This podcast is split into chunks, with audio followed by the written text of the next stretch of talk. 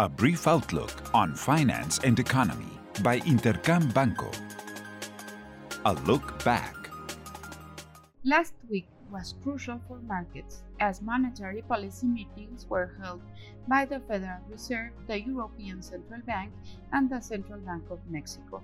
They all increased interest rates in 50 basis points and pointed towards greater increases in the future which confirms a more restrictive monetary policy towards 2023. This was not well received by markets. Additionally, in the case of the Federal Reserve, it revised inflation upwards and growth downwards, now forecast a 5.1% terminal rate, which would imply an additional 75 basis points increase. November's inflation in the United States slowed down more than expected and set at 7.1%. A piece of news that was well received by markets, even though two components logged inflationary pressures and hinted a more structural type of inflation, a sign that restricting liquidity is still needed. In Banco de Mexico, the most outstanding part was the central bank pointed towards greater increases which will soon be carried in February's meeting.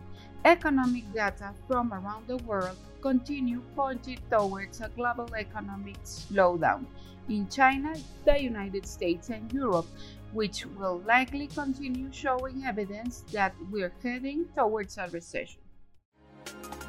What's ahead?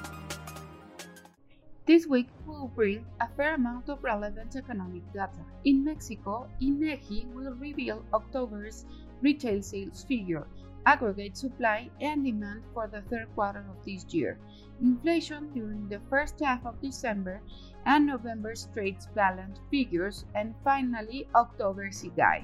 In the United States, the housing sector view will be made known along with October's leading indicator, December's consumer confidence figures, and lastly, current account GDP figures for the third quarter of this year. I hope you have a great week. I am Alejandra Marcos. This was a brief outlook on finance and economy by Intercam Banco. Follow us on social media and listen to our podcast at intercam.com.mx.